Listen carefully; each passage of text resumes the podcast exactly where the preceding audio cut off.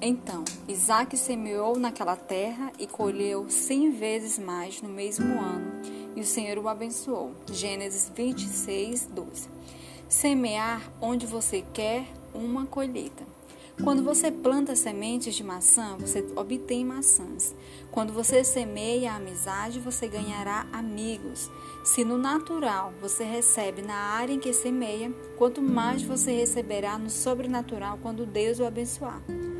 A Bíblia nos diz que quando Isaac semeou na terra, ele colheu cem vezes mais, embora houvesse fome naquela terra. O motivo foi que o Senhor o abençoou. Portanto, se você está acreditando em Deus para um avanço em uma área particular, semeie nessa área.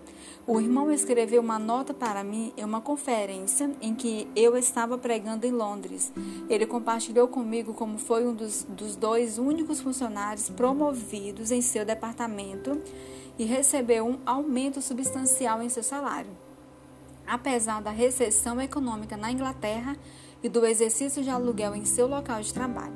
A soma de seu salário era mais de dez vezes o que ele havia semeado no reino de Deus na mesma conferência no ano anterior. Só poderia ser o Senhor o abençoando, e ele pode fazer muito mais abundantemente além de tudo que pedimos ou pensamos. Qualquer dinheiro ou tempo que você der ao Senhor, Ele o multiplicará de volta para você.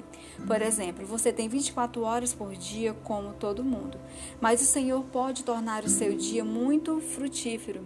E mesmo depois de fazer tudo o que precisa ser feito, você descobrirá que ainda tem tempo para descansar. Mesmo quando você não tem nada para dar além de orações, suas orações não voltarão vazias para você. Deus pode responder-lhes muito mais do que você pediu.